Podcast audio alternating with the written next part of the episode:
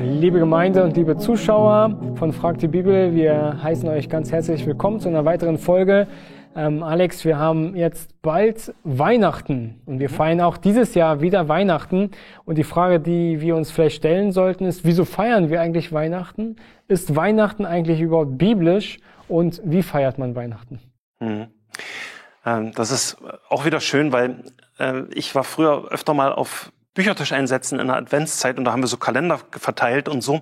Und da ist ja immer die Frage, äh, wie kommst du mit den Leuten ins Gespräch, so wenn die da im Weihnachtsstress da unterwegs sind auf der, auf der Shoppingmeile. Meine Standardfrage war dann eigentlich immer, ähm, also ich habe dann gesagt, ich habe ein Geschenk für Sie, aber vorher habe ich eine Frage. Wieso feiern wir Weihnachten? Und für mich war das immer wieder völlig verblüffend, wie wenig Leute wissen, warum wir Weihnachten feiern. Also die ältere Generation, die wusste das schon, das hat irgendwas mit Kirche und mit Christus zu tun oder mit Jesus. Aber bei den jüngeren Leuten war es wirklich selten, dass da jemand wusste, was Weihnachten ist. Meistens war nur die Rede von Geschenken, Familie und ganz wichtig war immer das richtig gute Essen. Ja. Einmal kann ich mich erinnern, da kam so ein junges Pärchen, so Anfang 20, und da sagte dann der junge Mann, äh, nee, absolut keine Ahnung, aber wollte ich immer schon mal wissen. Und es war natürlich die Chance, dann wirklich das Evangelium zu verkündigen, ja, zu erzählen, diese Botschaft von dem Kind in der Krippe und dass Gott Mensch wird und das eben nur, um die Sünde der Welt zu tragen. Ja, und das gibt eben Hoffnung.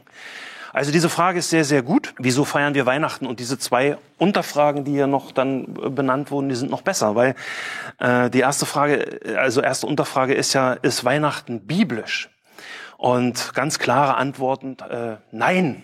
Ja, nirgendwo in der Bibel steht, du sollst Weihnachten feiern. Und ähm, das gilt genauso ja auch für Geburtstag, für ein Ehejubiläum, für den Reformationstag. Ja, für all diese Feste gibt es kein biblisches Gebot. Und ja, Weihnachten ist in seinen Wurzeln ein wirklich zutiefst heidnisches Fest, das in vielen, vielen Hochkulturen auf der ganzen Welt gefeiert wurde. Man feierte nämlich die Wintersonnenwende. Und das geht also wirklich zurück bis auf die alten Ägypter. Und ich war gerade in Schweden jetzt mit meiner Familie.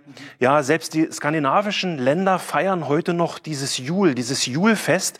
Aber das Julfest hat eben wirklich diesen Ursprung äh, äh, oder ist im Ursprung wirklich eng mit dieser Wintersonnenwende verbunden. Und für die frühen Kirchen war das natürlich völlig klar, dass es da um einen unbiblischen und heidnischen Brauch geht. Äh, deswegen wollte die frühe Kirche sogar so um 400 äh, wollte man dieses Sonnenwendefest verbieten. Man wollte es einfach untersagen, diese, diese heidnische Tradition. Aber die frühe Kirche hatte damit überhaupt gar keinen Erfolg, weil dieses heidnische Fest eben ganz tief verwurzelt war in den einzelnen Kulturen. Und da ist natürlich die Frage, warum ist das so verwurzelt, dass man das nicht mit der frohen Botschaft des Evangeliums irgendwie äh, ausmerzen kann. Also menschlich gesehen habe ich da eine ganze Menge Verständnis dafür, denn die Menschen wollen einfach in dieser dunklen und deprimierenden Jahreszeit wollen sie einfach wieder Hoffnung haben. Und dieses, dieses, dieses Wintersonnenwendefest ist ja sozusagen der Ausdruck dafür, dass es wieder Licht geben wird und dass es wieder hellere Tage geben wird. Hier kommt dann die sogenannte Inkulturation ins Spiel. Ja, Inkulturation, das Eindringen einer Kultur in die andere. Ähm, also auch wir Christen beschäftigen uns damit, weil wir wollen ja die Heiden gewinnen. Ja, zum Christsein gehört ja Missionstätigkeit. Und dazu gehört eben auch, dass man bei der Missionstätigkeit die jeweiligen Eigenarten der Kultur versteht und sie auch berücksichtigt. Also das gilt ja genauso bei irgendwelchen Indianerstämmen. Da gibt's ja, was weiß ich, Lonetti oder so, da gibt's ja genug Beispiele. Du musst erst die Kultur verstehen und dann kannst du das Evangelium den dann Menschen kann man die bringen. Leute auch erreichen. Richtig, richtig, richtig. Und genauso sollte das eben bei der Missionierung laufen. Also, was machte die Kirche? Sie hat dann, die frühe Kirche hat dann eben irgendwann entschieden, dass dieses Fest der Wintersonnenwende einfach Jesus Christus gewidmet wird. Und wir kennen natürlich nicht den genauen Geburtstermin von Jesus und es war mit Sicherheit nicht am traditionellen heiligen Abend. Und es gibt, wie gesagt, auch nirgendswo ein biblisches Gebot, dass wir den Geburtstag Jesu feiern sollen. Gar keine Frage. Aber diese Entscheidung, dass Fest der Wintersonnenwende der Geburt Jesu zu widmen, ergibt wirklich Sinn, denn am dunkelsten Tag des Jahres tritt Jesus als das einzige Licht in die Welt, das wirklich Hoffnung bringt. Also, Ist Weihnachten ein biblisches Gebot? Nein. Darf man Weihnachten feiern? Warum nicht? Warum nicht? Die Frage ist nur, mit welchem Inhalt füllst du Weihnachten? Deswegen ist die zweite Teilfrage so sehr wichtig. Ja, also wie feiert man Weihnachten? Nun, es ist so ähnlich wie beim Abendmahl. Ähm, das, und das Abendmahl ist uns ja ausdrücklich geboten in der Schrift. Ja, wir erinnern uns beim Abendmahl an das, was war. Wir erinnern uns an das, was Jesus für uns tat. Erinnern uns daran, was er immer noch tut und was er auch in Zukunft tun wird. Ja, wir verkündigen ja das Evangelium im Abendmahl. Und genauso ist es mit Jesus, dem Licht der Welt, in dem immer es Hoffnung gibt in dieser dunklen Welt. Wie man Weihnachten gestaltet, kann sehr individuell sein solange man nicht eben bei den Geschenken und bei der Familie und beim guten Essen hängen bleibt. Ja, als Christen denken wir zu Weihnachten nämlich erstens an das erste Kommen Jesu, so wie es ja in der Bibel bezeugt ist. Ja, die Weihnachtsgeschichte kennt so ziemlich jeder. Ähm, und Johannes 1, Vers 14 ist einfach, die bringt das Johannes sehr, sehr schön auf den Punkt. Und das Wort wurde Fleisch und wohnte unter uns. Und wir sahen seine Herrlichkeit, eine Herrlichkeit als des Eingeborenen vom Vater voller Gnade und Wahrheit. Das ist ein Standardvers, der im Heiligabend-Gottesdienst in Wolin in der Kirche kommt. Ja, wenigstens dieser Vers kommt da noch. Und als Christen feiern wir Weihnachten in freudiger Erwartung auf das zweite Kommen unseres Herrn und Retters und, und rufen voller Sehnsucht und, und voller Hoffnung, Maranatha, Herr, komm bald. Aber an diesem Punkt von Weihnachten rückt die Verkündigung des Evangeliums eben wirklich ins Zentrum. Denn hier liegt in Weihnachten auch eine echte Katastrophe. Und zwar für alle die Menschen, die in den Weihnachtstagen wirklich nur bei Geschenken, Familie und gutem Essen hängen bleiben, ja? Gnade euch Gott, wenn euer Weihnachten so ist. Warum? Denn in dem zweiten Kommen, wenn Jesus wiederkommt, auf das wir warten, ja, dann kommt er eben nicht mehr als dieses hilflose, süße kleine Baby, nicht mehr diese kleine romantische Stelle, äh, Geschichte da im Stall von Bethlehem und Ochs und Esel stehen daneben, alles total romantisch und anheimelnd. Nein, wenn Jesus wiederkommt, dann kommt er als König der Könige und Herr der Herren und nur zu einem Zweck, nämlich um zu richten.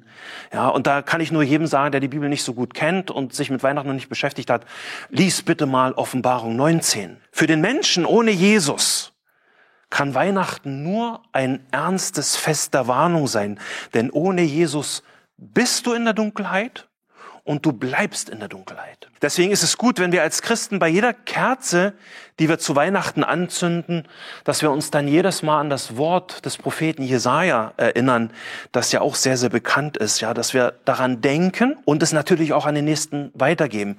Und du weißt, von welcher Stelle ich spreche, ja, Jesaja 1, Vers 9, da steht, das Volk, das in der Finsternis wandelt, hat ein großes Licht gesehen. Über den Bewohnern des Landes der Todesschatten ist ein Licht aufgeleuchtet. Und dann überspringen wir ein Stück und dann kommt Vers 5.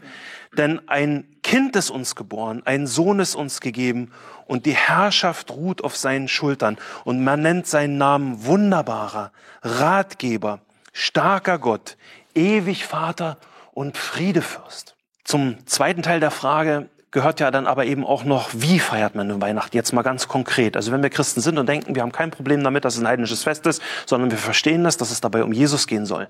Die Frage, wie feiern wir das Fest? Ja, deswegen möchte ich nochmal zwei allgemeine Prinzipien aus der, aus der Schrift ableiten, an denen du und jeder andere, der das dann irgendwann mal hört, prüfen kann, ob dein Weihnachtsfest, was du feierst, wirklich ein wahrhaftiges Weihnachtsfest ist.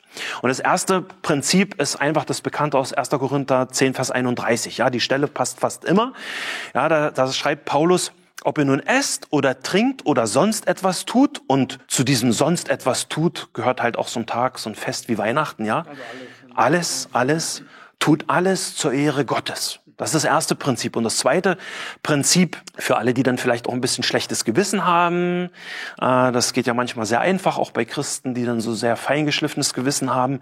Äh, das zweite allgemeine Prinzip, das können wir aus dem Kolosserbrief Kapitel 2 ableiten. Und dort geht es im Kontext natürlich nicht um Weihnachten, aber dort geht es eben um diese heuchlerische Religiosität und Gesetzlichkeit in der christlichen Gemeinde, wo man die Qualität des Christseins an äußeren Dingen festmachen will, die man eben tut oder eben auch lassen soll. Und die nach Vers 23 dann vielleicht einen Schein von Weisheit haben in selbstgewählten Gottesdienst und Demut und Kasteiung des Leibes und doch wertlos sind und letztendlich doch nur zur Befriedigung des Fleisches dienen. Das Wort richtig an alle jene, die der Meinung sind, wir müssen was dafür tun, dass in unserer Gemeinde nicht Weihnachten gefeiert wird, weil es einen heidnischen Ursprung hat.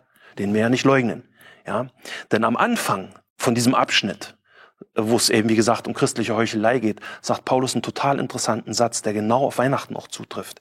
Ja, Kolosser 2, Vers 16 und 17, da schreibt Paulus, so, so lasst euch von niemandem richten wegen Speise oder Trank oder wegen bestimmter Feiertage oder Neumondfeste oder Sabbate, die doch nur ein Schatten der Dinge sind, die kommen sollen, wovon aber Christus das Wesen hat. Wenn Christus das Wesen von Weihnachten ist, dann darfst du Weihnachten feiern. Und das ist meine zusammengefasste Antwort. Ja, Weihnachten ist nicht verboten, aber wenn du Weihnachten feierst, dann feiere es zur Ehre des Herrn Jesus. Ja, herzlichen Dank. Und auch euch, liebe Zuschauer, liebe Gemeinde, wünschen euch ähm, Gottes Segen und äh, auch in diesen Weihnachtstagen auch zum weiteren Nachdenken wollen wir euch mit anregen. Was ist denn eigentlich Weihnachten und was ist das für ein großes Licht, das Gott in diese Finsternis gesandt hat, Jesus Christus? Lasst uns das nochmal neu aufleuchten und nochmal neu Gott dafür preisen. Vielen Dank. Gottes Segen euch. Frag die Bibel ist ein Dienst der Evangeliumschristengemeinde Berlin-Hellersdorf. Wenn auch du Fragen hast, die dir helfen können, unseren Herrn Jesus Christus kennenzulernen oder noch mehr zu lieben, dann stelle sie gerne per E-Mail an fragen.ecg.berlin oder über unsere Webseite auf www.ecg.berlin/fragen.